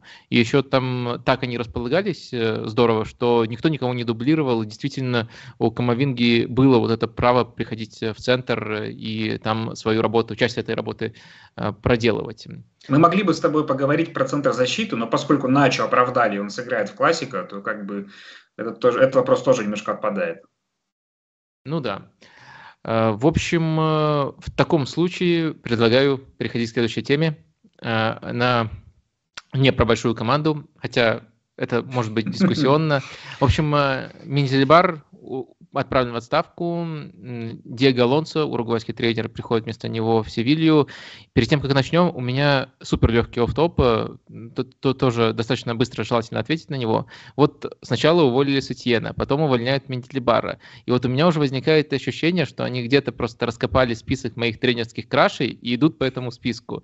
Э, если это так, то следующим должен стать Рафа Бениц, что совсем не исключено. Но может быть ты меня обнадежишь и скажешь, э, что это будет не Рафа Бенитес следующим. Но я хочу, чтобы это не был Рафа Бенитес, потому что, блин, цель-то была моим предсезонным прогнозом, что у них все будет хорошо, и я-то поверил тоже в Бенитеса. Вот. Ну и более того, им самим будет очень обидно. Они деньги вложили в этого специалиста, у них юбилей, столетие, как бы все, все одно к одному. И они же реально не дорабатывают очень много из-за реализации моментов низкой, и все. Вот, то есть игра у команды не самая худшая. Но да, с, таким, с такой динамикой результатов очень может быть, что Бенитеса скоро отправят. А, да, и не только реализация, еще есть очень странные судейские решения. Действительно, во всем э, не, не фартит э, Рафи.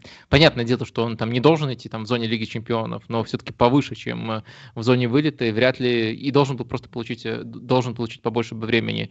Но хочется верить, что получится, получит, а пока будем обсуждать факты, то, что уже состоялось. А это Э, Миндилибар и его уход из Севильи. Скажи, у тебя вообще, когда вот э, стало ясно, что он остается после прошлого сезона, после победы в Лиге Европы, у тебя была некоторая безысходность от этого союза, ощущение безысходности, что все равно ничего не получится, поскольку они слишком разные?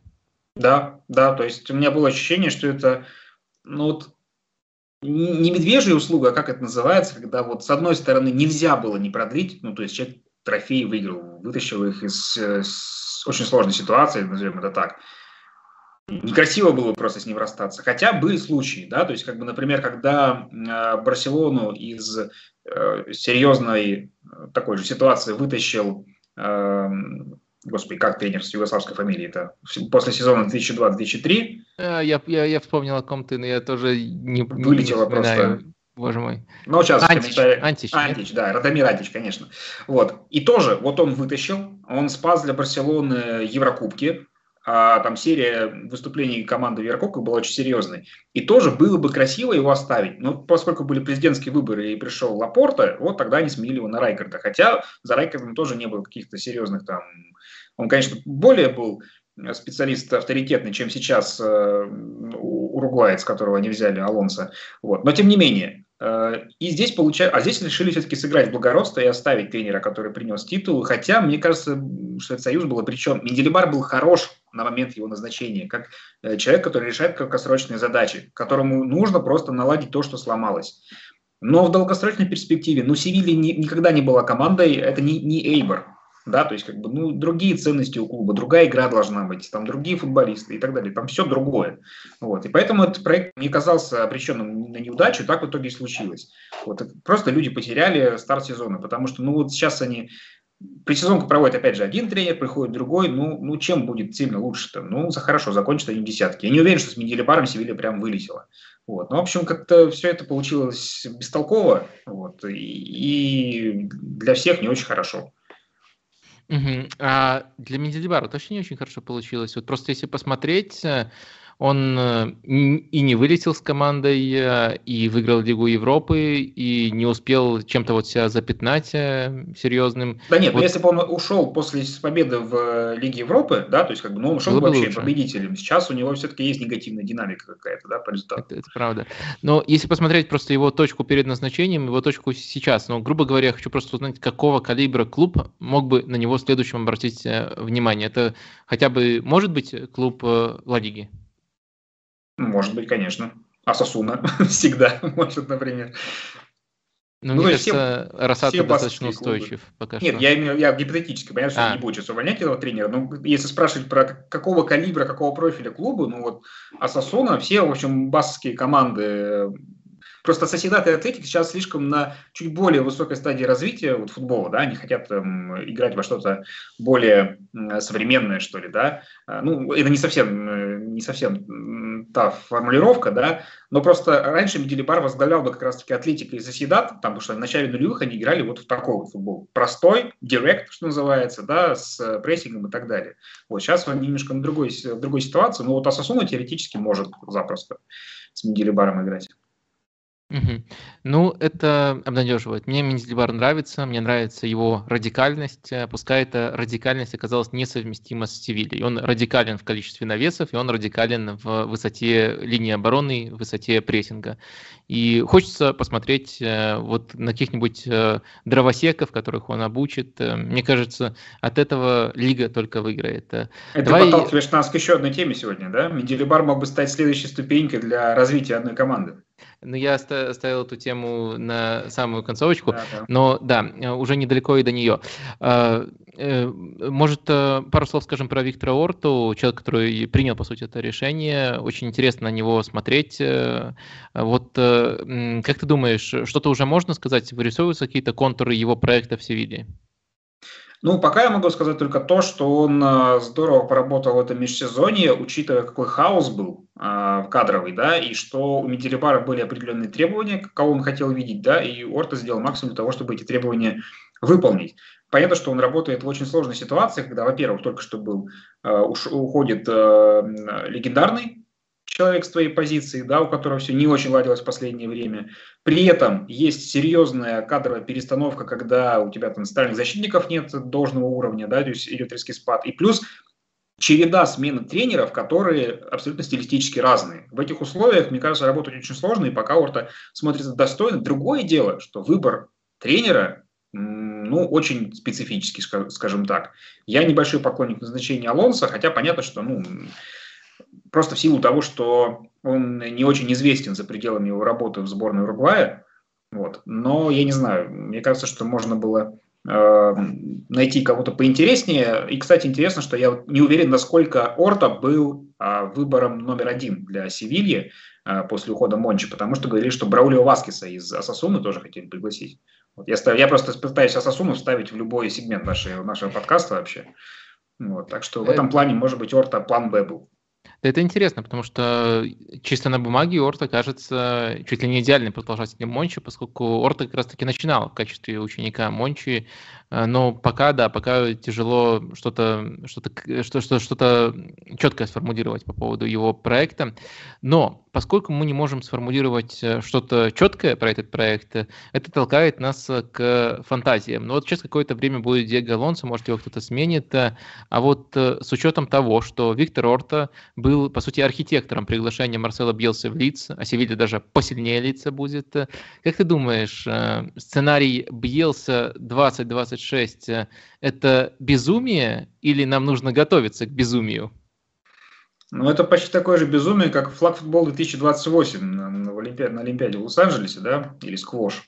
А, я не очень верю. То есть, опять же, это из разряда «мне бы хотелось», но я не верю, что так будет. То есть, я готов видеть Биелсу в Ла Лиге каждый день в любом клубе, хоть он каждый день будет их менять. Другой вопрос, что, а, опять же, за ним в Европе уже закрепилась репутация за пределами лица особенно. То есть, когда он работал в Атлетике из Бильбао, когда он приехал в Марсель, да, вот проснется, он станет не с той ноги, ему что-то не нравится, что не имеет отношения непосредственно к команде, а что имеет к стадиону, к каким-то работникам, которые там что-то строят, да, и все. Это становится проблемой, и он выедает э, мозг э, руководству вплоть до там, владельцев, президентов и так далее. И я боюсь, что в Испании не захотят с этим связываться, в Севилье тем более. Даже при том, что Орта может лоббировать его кандидатуру, вот. Но я думаю, что Орта не обладает еще таким авторитетом. То есть Мончи мог бы назначить э, Биелсу, если бы они были большими друзьями.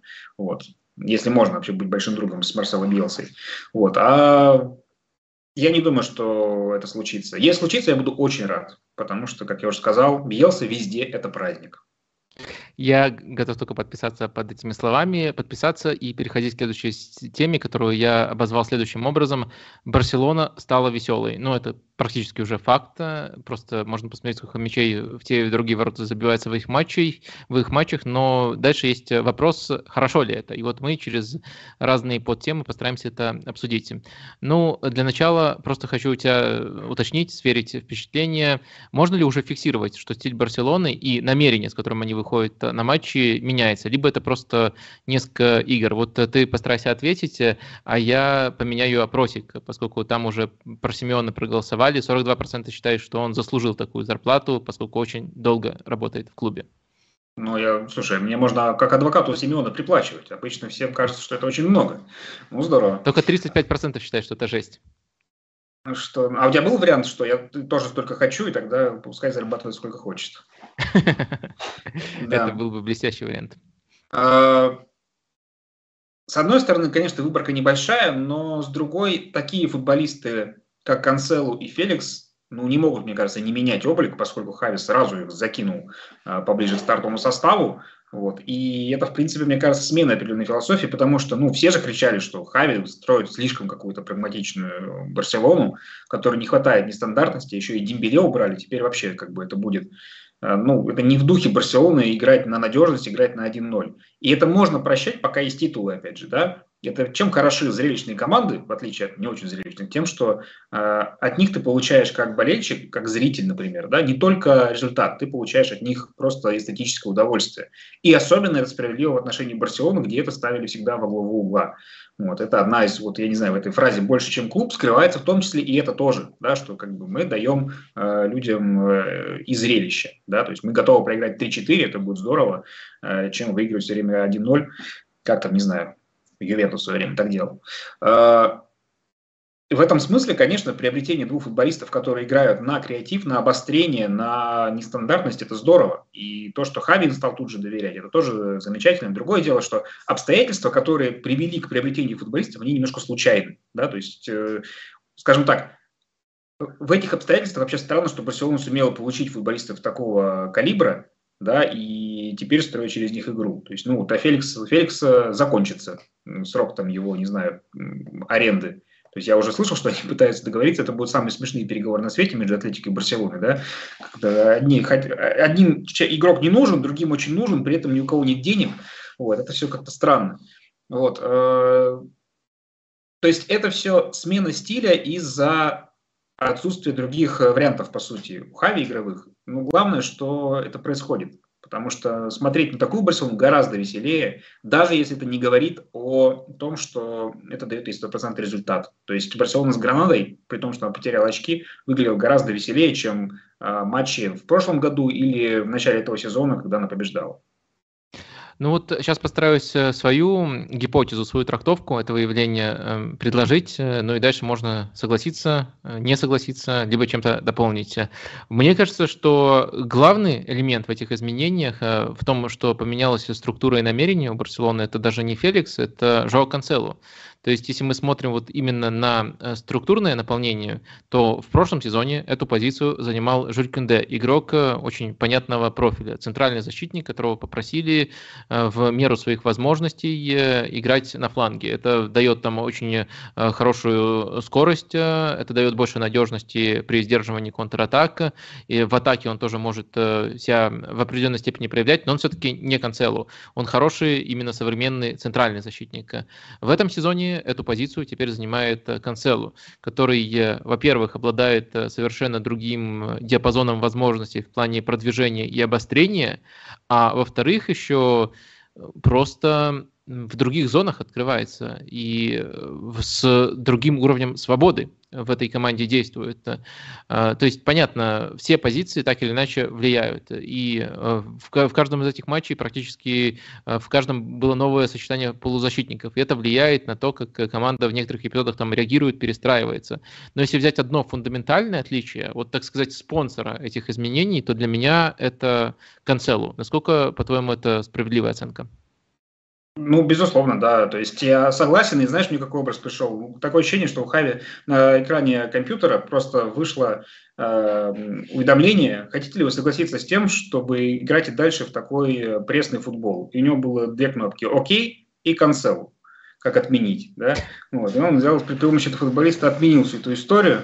Вот. Э, да, понятно, что Феликс более ситуативный игрок, да, и тем более разноплановых исполнителей в нападении у Барселоны было больше. А Канцело меняет а, гораздо больше а, в плане структуры игры команды, и плюс это же, опять же, определенные традиции. Да? То есть э, Дани Алвес стал ключевым футболистом в Барселоне Гвардиолы, может быть, даже в большей степени, чем там Хави Иньеста, потому что центральные полузащитники были у Барселоны всегда, а вот наличие латералей, которые могут э, серьезным образом э, менять игру э, во всех фазах, э, это далеко не всегда, э, не всегда так было, и, собственно, поздний Райкард на этом погорел, да, когда у него были только Дзамбротта справа и кто-то там еще, не помню уже, Белити, по-моему, уже не играл. Ну, неважно. В общем, суть в том, что не хватало такого игрока. Сейчас у Хави такой игрок есть, и это важная преемственность в тактическом плане. Угу. Ну да, а, тут мы сходимся. А сойдемся ли по вопросу того, в, какой, в какую сторону развивается Барселона? То есть э, мы описали, э, что поменялось именно э, в качестве, если отталкиваться именно от зрительских впечатлений, но если отталкиваться от категории стало сильнее, стало слабее, вот это Барселона уже сильнее прошлогодней, либо на том же уровне, либо слабее даже?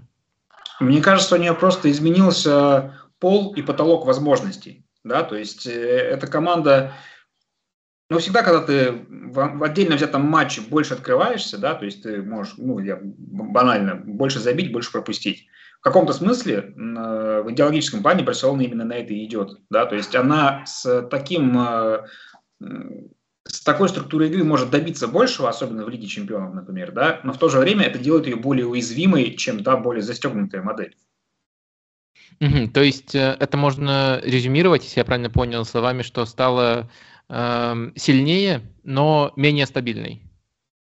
Ну, уязвимее, да. То есть я говорю, э, Барселона э, прошлогодняя была более ограничена по своему потенциалу, но при этом не могла упасть ниже определенного уровня. У этой Барселоны возможно все, и то, и другое. Угу. Слушай, эм, нет у тебя каких-нибудь идей э, по поводу того, как можно эм, постараться и то, и другое урвать? То есть и надежность без мяча, и вот атакующий потенциал, э, как сейчас. Вот, например, может быть, постараться, раз Канцелу у нас источник дестабилизации в обе стороны, может быть, постараться кем-нибудь его балансировать. Э, например, там э, размещать, размещать Ореоли Ромео вот специально поближе к его флангу, либо выпускать э, кого-то очень работоспособного в качестве правого вингера. Вот нет, нет у тебя какой-нибудь идеи, ну это вот я свои набрасываю, нет, нет у тебя какой-нибудь идеи вот такого плана? Ну, давайте посмотрим на доске, да, вот я подготовил, мы здесь можем, не, не буду хлеб, конечно, забирать, то что Э, это меня называют испанским билетристом уже, да, я на территории тактики глубоко лезть не буду. А, единственное, что я помню, что всегда есть э, ну, более сбалансированные фланги. И если у тебя правый э, нацелен на созидание, атаку и так далее, то у тебя должен быть кто-то а, более надежный, кто играет слева. Да, то есть это, опять же, так было в Барселоне Гвардиолы и отчасти в Барселоне Райкарда. Вот, кроме того, чтобы сделать более-менее сбалансированные фланги, я тебе серьезных тактических идей не предложу. Ну, э, да, я тоже Хави не предложу. То есть э, я на фоне Хави чувствую примерно так же себя.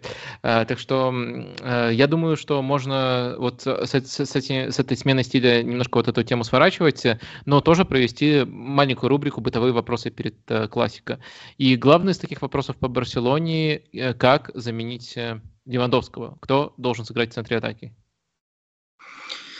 Ну, это хороший вопрос на самом деле, потому что ну, не было возможности у Хави после изменения этой структуры сыграть без Левандовского. Насколько я помню, не было у него пока так, таких вариантов. Э. Ну, Ферран против Гранады как раз-таки. Ну, да, но, блин, я боюсь, что это не совсем, не совсем релевантно.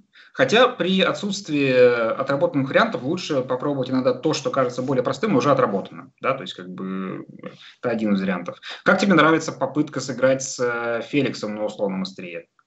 Мне, мне эта попытка кажется просто, просто, ну, очень-очень-очень классный. Э, дело в том, что э, это не только интересно посмотреть, э, это, это, это уже написаны первые два или три абзаца текста. Я вспомнил ту самую историю, когда Гвардиола позвонил Месси перед классику и сказал, что увидел, как, по-моему, Мицельдер там не так, как Мицельдер не поднимается в опорную зону за нападающими. Там возникает пространство в опорной зоне. И вот те надо обитать именно так, именно там. Ну, короче, это будет просто тоже перед классика, а тоже когда у Реала есть некоторые проблемы в центре защиты, э, и тоже за счет игрока, а, который как будто всегда э, шел к тому, чтобы всю жизнь шел к тому, чтобы э, играть эту роль. То есть по качествам Феликс идеально подходит. Левандовского нет, это толкает. Ну и плюс еще Гвардиола, Месси, та самая история есть. Так что я категорически за то, чтобы Хави попробовал Феликса. Ну почему-то, может быть, это также э, в меня такого, в, во, во мне такого латентного критика Хави выдает. Почему-то мне кажется все-таки, что он э, будет э, скорее Феррана там использовать. Хотя мне кажется самым интересным вариантом, при котором их просто нужно поменять э, позициями. То есть Феликс как ложная девятка, а Ферран, следовательно, с левого фланга открывается ну, как там э, когда-то открывался Анри, если тот э, самый матч Лидия э, и так далее, уже если потом Барселону рассматривать. Так что да, мне, мне эта идея очень, очень нравится, но почему-то я не верю, что Хави ее эм, реализует. Короче, осталось Мецельдера вернуть в стартовый состав мадридского Реала, и можно пробовать легко. А, ну, там есть сейчас тоже немец, Антонио Рюдигер. Ну, хотя он, конечно, поплотнее играет, чем Мицельдер. Может быть, даже у него это как раз-таки недостаток, которым Хави как-то нужно будет э, воспользоваться. А, на правом фланге у тебя есть э, предпочтение? Но ну, тут, скорее всего, все сведется к Ямалу или Рафине. Ну, я думаю, что, опять же, учитывая градус матча и определенный консерватизм Махави, я думаю, что начнет Рафини, а там будут смотреть. Угу.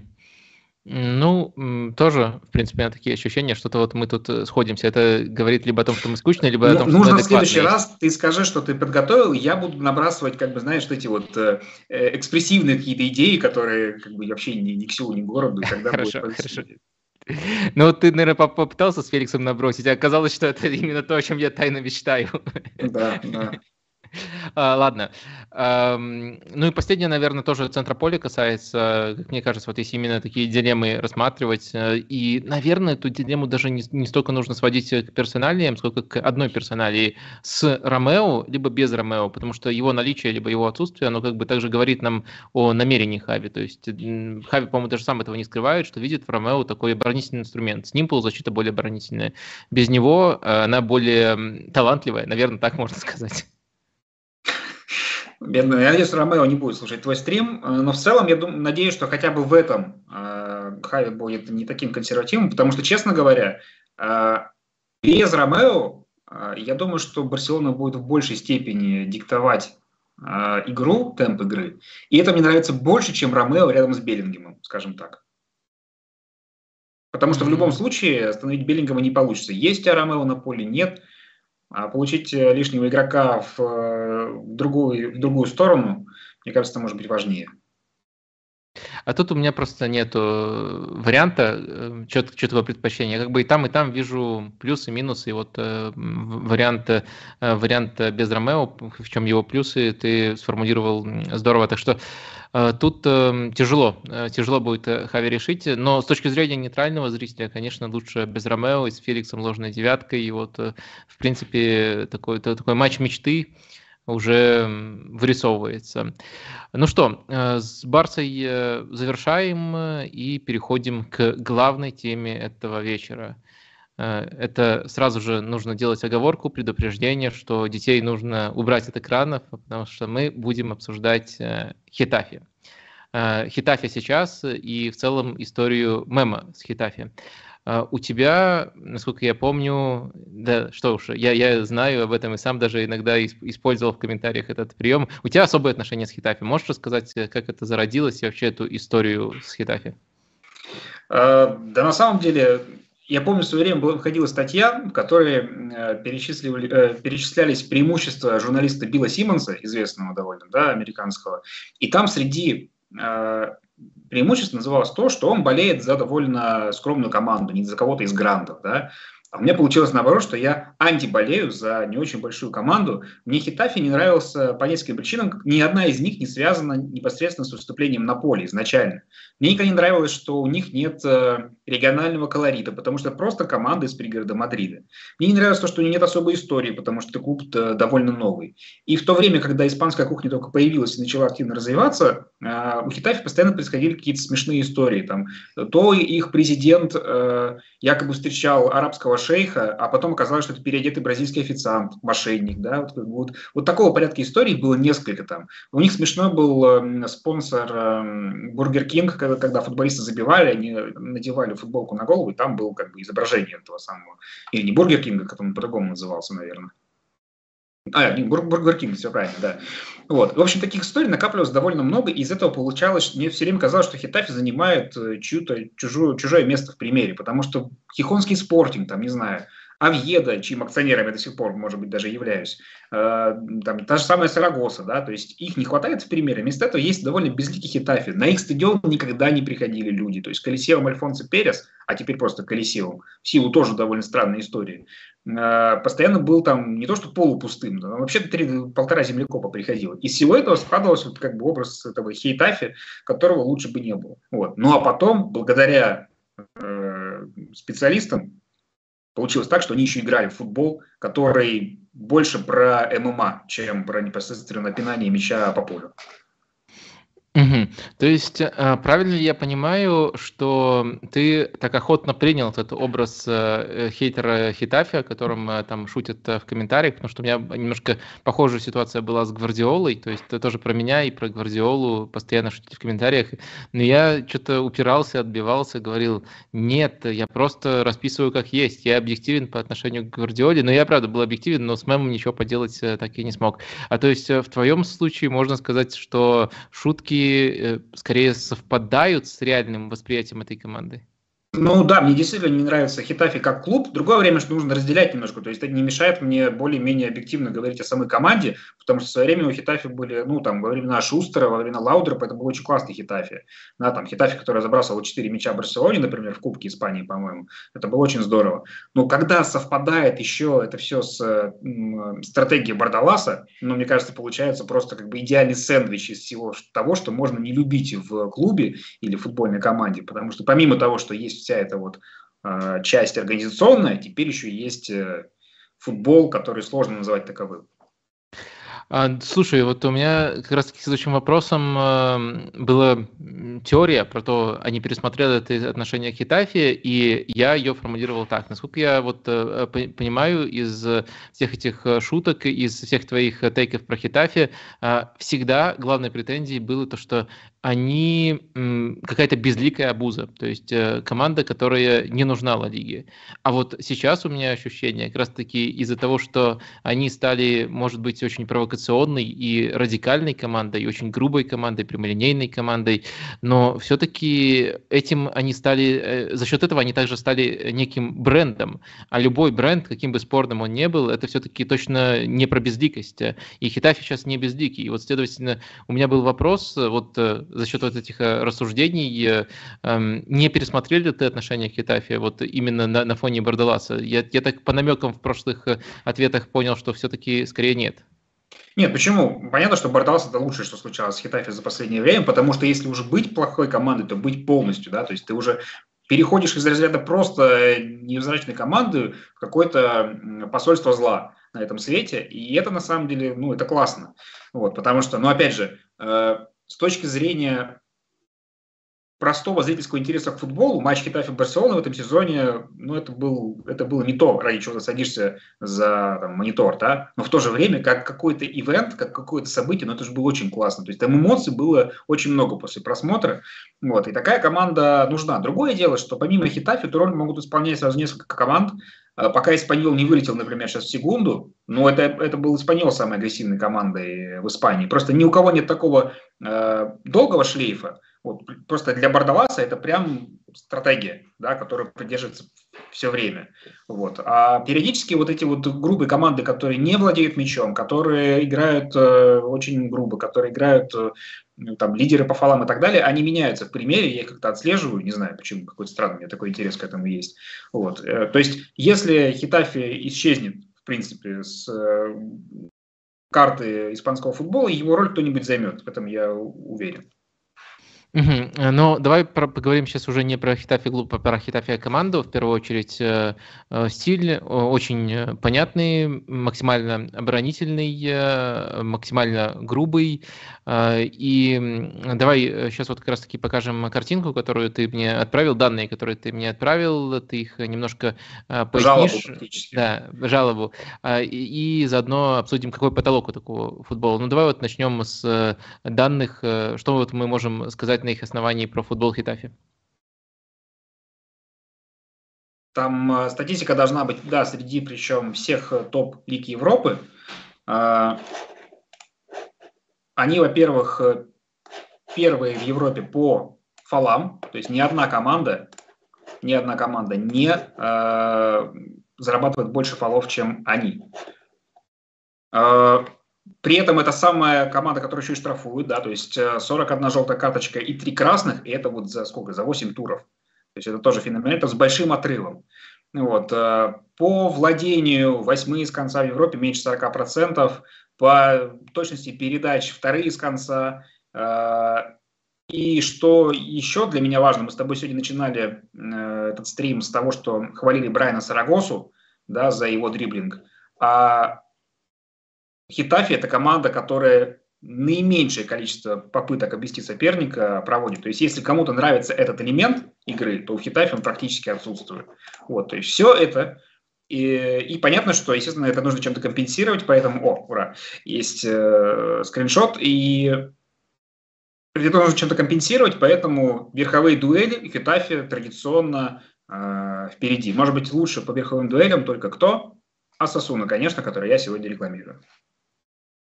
Да, э, ну тут все исчерпывающе, и в целом, думаю, это, это уже так или иначе в разных формах много обсуждалось э, про футбол Бардаласа. Э, давай я тогда попробую сформулировать, эм, какой может быть потолок у этого футбола. А, мне, мне кажется, что э, в целом, эм, как-то, несмотря на то, что времена меняются, исполнители даже немножко меняются у Хитафи, Бардалас с пугающей легкостью вернул Хитафи, вот э, вернувшись сам в команду после Флореса, э, вернул команде почерк свой достаточно быстро. То есть потолок у Хитафи, как мне кажется, не поменялся, и он снова может быть в районе Лиги Европы, и мне не кажется это чем-то невозможным даже вот в этом или прям в ближайшем следующем сезоне. У, у тебя есть опасения такие, поскольку в случае Хитафи это опасения, наверное?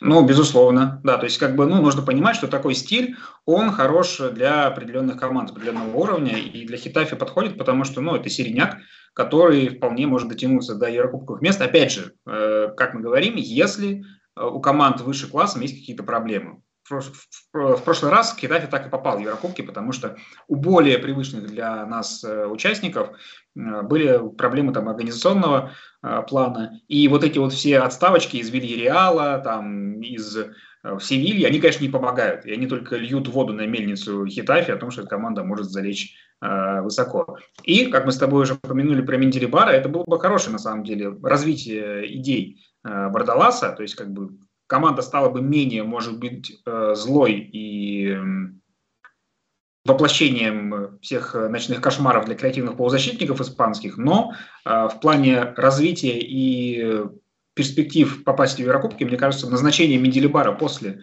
э, это было бы как раз-таки очень интересно. Угу. Ну, а сейчас в Хитафе есть все-таки с медийной точки зрения самый обсуждаемый игрок, нравится это или нет, но, конечно же, это Мейсон Гринвуд. И раз мы уже взялись обсуждать Хитафе, а Мейсон Гринвуд, в принципе, в чем-то даже органично дополняет эту команду, э, то мы не можем не сказать про него. Э, давай просто вот базовые водные данные дадим, как у него дела, какие перспективы, видна ли игровая совместимость с клубом? Ну, пока он сыграл э, не так и много, да, то есть он один, по-моему, полный матч только провел против Атлетика из Бильбао, и там, кстати, отдал голевую передачу. Пока он смотрится немножко и народно как раз в силу того, что он игрок больно как-то креативный для этой команды. То есть из всех футболистов, которые сыграли хотя бы немножко, хотя бы один матч какой-то, у него сейчас самый высокий процент точных передач. То есть сразу понятно, что такого человека нужно гнать из команды, что он ей совершенно не подходит. Вот. То есть на самом деле за пределами какого-то скандального флера из-за нефутбольной ситуации с Гринвудом, да, все остальное говорит о том, что он просто оказался не в том месте. И это, наверное, вот до этого моим любимым трансфером вот, человека, который оказался где-то не на своем месте, это был трансфер в Жирон. Угадаешь кого? А, в Жирону? Да. Можно подсказку хотя бы какой-то временной период? Нет, вот сейчас, вот э, в этом межсезонье. Довбик? Дейли Блинд. А, что, Дейли что Дейли Блин забил, забыл в Жероне в 23 году. Вот. Но теперь мой фаворит это Мейсон Гринвуд в Хитафе. То есть как бы вот это несоответствие какое-то внутреннее именно по нему. Потому что, ну я не знаю, он, не по, он слишком хорош для того, чтобы быть э, в такой команде, слишком техничен. Ну, ясно. А вот э, Блинт меня прям шокировал. Я просто отталкивался от того, что, может быть, э, Довбик там не очень техничен э, именно для того, чтобы играть в футбол Жироны, а Блинт, э, наверное, просто с клубом не очень ассоциируется. Ну, масштаб, команда... масштаб футболиста, да, масштаб, масштаб команды, да. да. Э, слушай, я согласен э, с тобой по Гринвуду. Конечно, когда ты сказал, что его нужно гнать за точность передачи, мне в голову сразу же пришло, а что у него там по количеству ударов, насколько часто он бьет. Ну и понятно, что тут, э, если на 90 минут пересчитывать, он лидер в команде по этому показателю. Да, да. Ну, наверное, этого и стоило от него ожидать. И с шутками, и без шуток тоже, на самом деле, стоило ожидать. То есть, я не знаю, это как, наверное, Жоао Феликса купить в Атлетико только 2013 года а не нынешний. Но в то же время он э, собирает результативные действия, и я бы отметил такой момент, что у него и гол, и пас э, были сделаны с правой ноги. То есть он левша, но такой двуногий левша, наверное, все-таки не уровня Санти Кассорлы, который в этом прямо самый, наверное, памятный игрок, может быть, в истории не только испанского футбола, но настолько прокачан, что может даже угловые. Вот одна передача голевая была именно после углового, и он с правой ноги его подавал, потом в голе он достаточно простой гол был, там э, просто нужно было попасть уже по пустым воротам, но там тоже был выбор справа или с левой бить, и с левой было бы менее удобно, возможно, лишнее касание и тяжелее попасть, он с правой пробил, и э, мне кажется, это также подчеркивает, э, что вот э, у него есть некоторая эксклюзивность э, и в фишечках, и такая в техническом плане, и он может в этом хитафе выпадать из игры и, выигра... и, и выглядеть таким народным телом 60 э, минут, э, а потом э, сделать вот это самое действие. И в этом плане может так получиться, что он вроде как и не адаптируется к Хитафе, и вот будет о чем рассказывать, как что у него не получается, но в то же время будет приносить пользу. Мне кажется, что вот если сопоставить вот эти водные данные, то лучше всего просматривается образ такого очень полезного игрока со скамейки, супер Джокера. То есть, э, наверное, все-таки, если брать идентичность Хитафи, то он не просто не вписывается сейчас, а трудно представить, как именно может э, вписаться. Но в то же время есть отрезки, когда, допустим, Хитафи проигрывает, э, и хочет Хитафи этого или нет, но им дадут владеть мячом больше, чем они привыкли. И вот в такой момент выход Гринвуда может быть иногда даже спасением для Хитафи. Ну, Причем вот, он расскажет остальным, что нужно делать с мячом.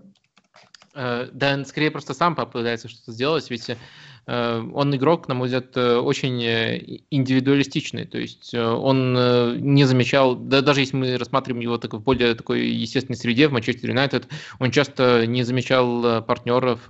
Такое ощущение, что вот он все еще остается на том уровне молодежном, где он прямо явно превосходил, как, большой, как любой большой талант, явно превосходил всех, против, против кого играл. И вот Манчестер Юнайтед на каком-то этапе он очень сильно сверкал за счет того, что у него действительно действительно большой талант, и он не то что превосходил всех на уровне АПЛ, а просто был новым явлением в АПЛ и был неожиданным явлением в АПЛ. А потом, когда уже он отыграл какое-то время, больше стало бросаться в глаза то, насколько он игнорит партнеров, а не то, насколько он выделяется за счет своего умения там пробить. Вот он же как раз-таки из э, тех, кто э, регулярно э, шел против XG.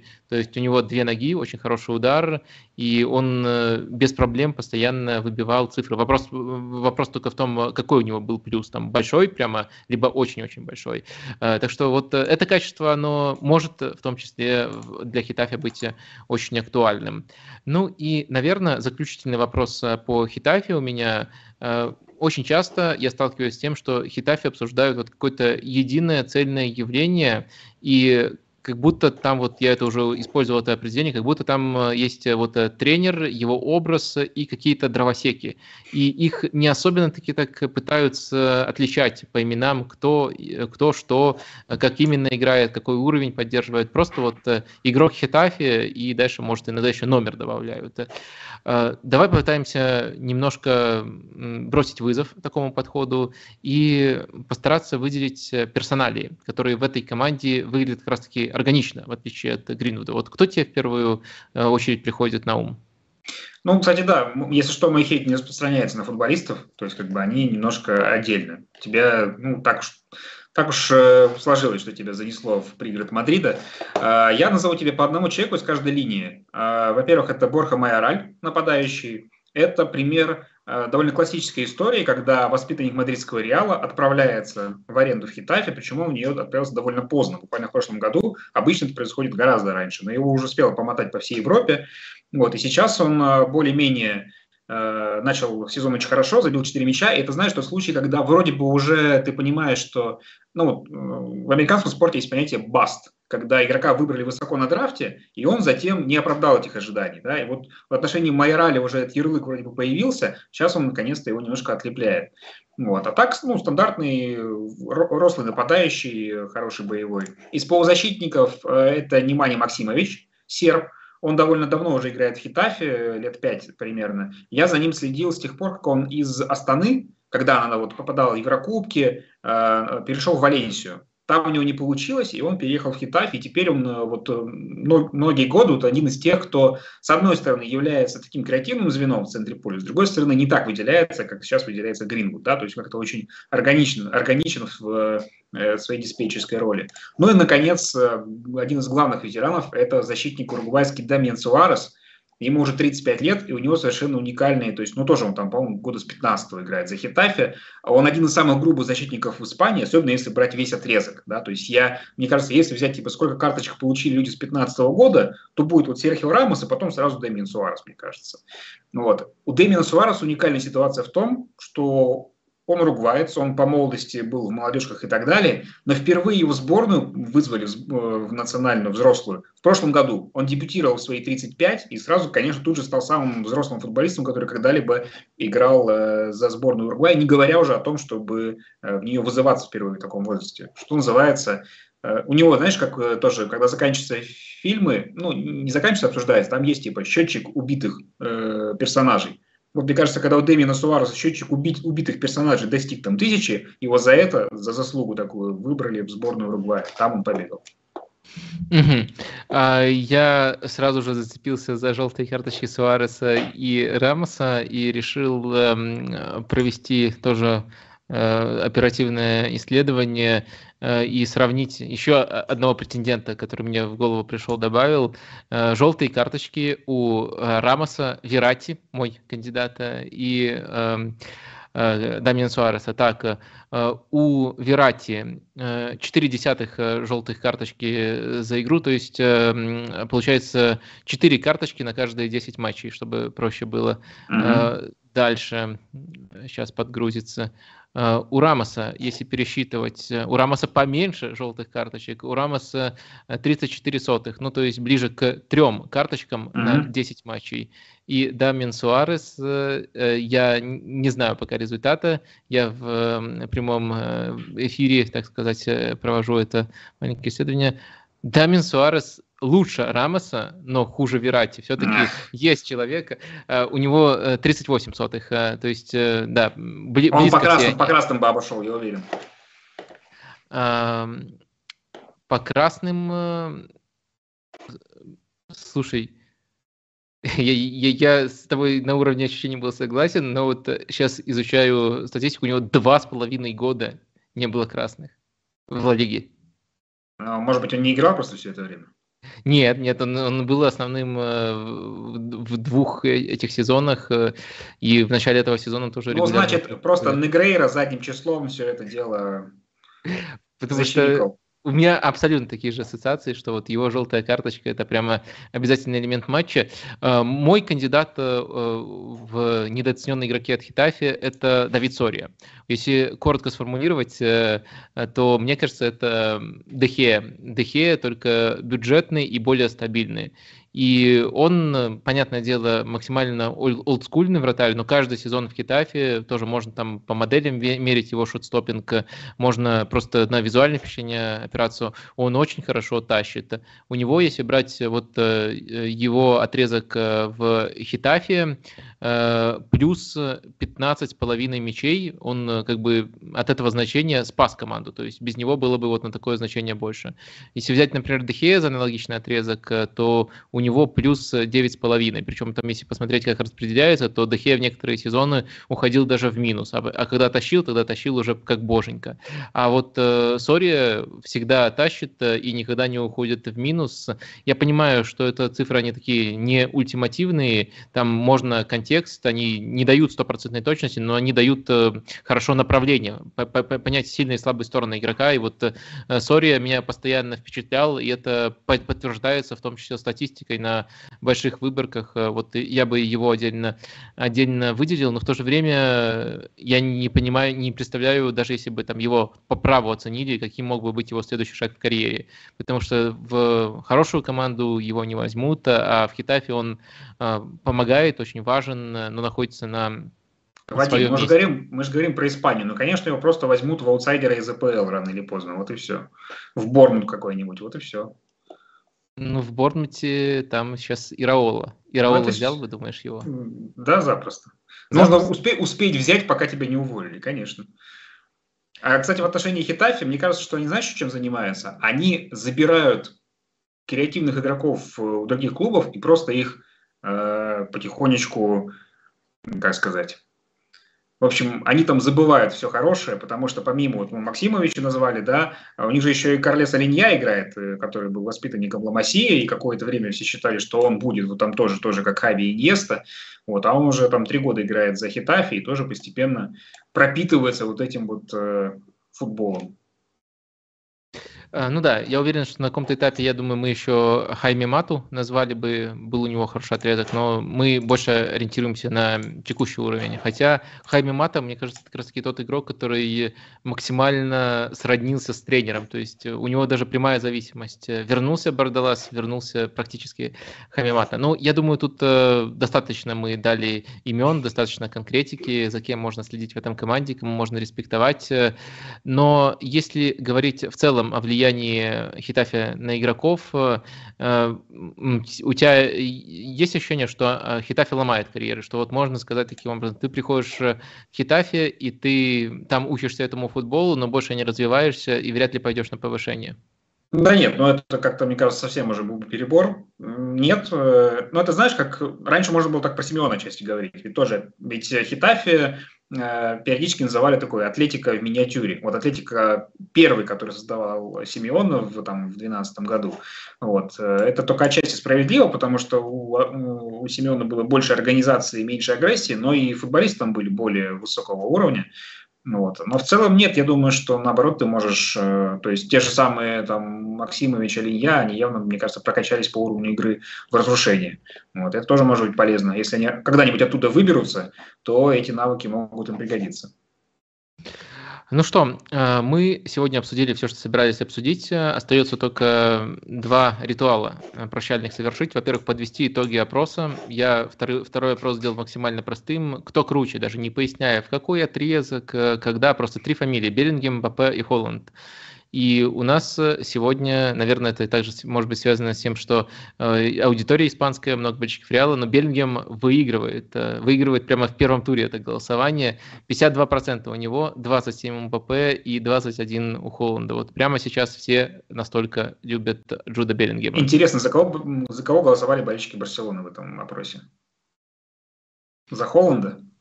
Я думаю, болельщики Барселоны на моем стриме голосовали за Холланда, потому что тут тоже в момент, когда Холланд э, менял э, команду, э, появился локальный мем. Каждый вопрос, каждый стрим прилетал вопрос про Холланда в Барселоне. И вот из-за того, как я реагировал на эти вопросы, ой, боже, снова Холланд в Барселоне рассказывать, и из-за этого появилась вот такая культура. Так что, наверное, их кандидатом был Эрлин Холланд. Ну, в общем-то, на это этот месяц обсуждение Ла Лиги мы закрыли. Э, очень надеюсь, что через месяц мы вернемся с новыми интересными темами. А чтобы мотивировать нас э, вернуться, постарайтесь, пожалуйста, сделать то, о чем я просил вас в начале. Поставить стриму лайк, подписаться на Стаса во всех э, соцсетях, где он представлен, и я ссылочки вам предоставил в описании. Ну и не забывать про нашу программу, постоянно ее включать, про разные лиги. Мы за это очень благодарны. Стас, спасибо тебе огромное. Тебе спасибо, всем счастливо. Пока-пока.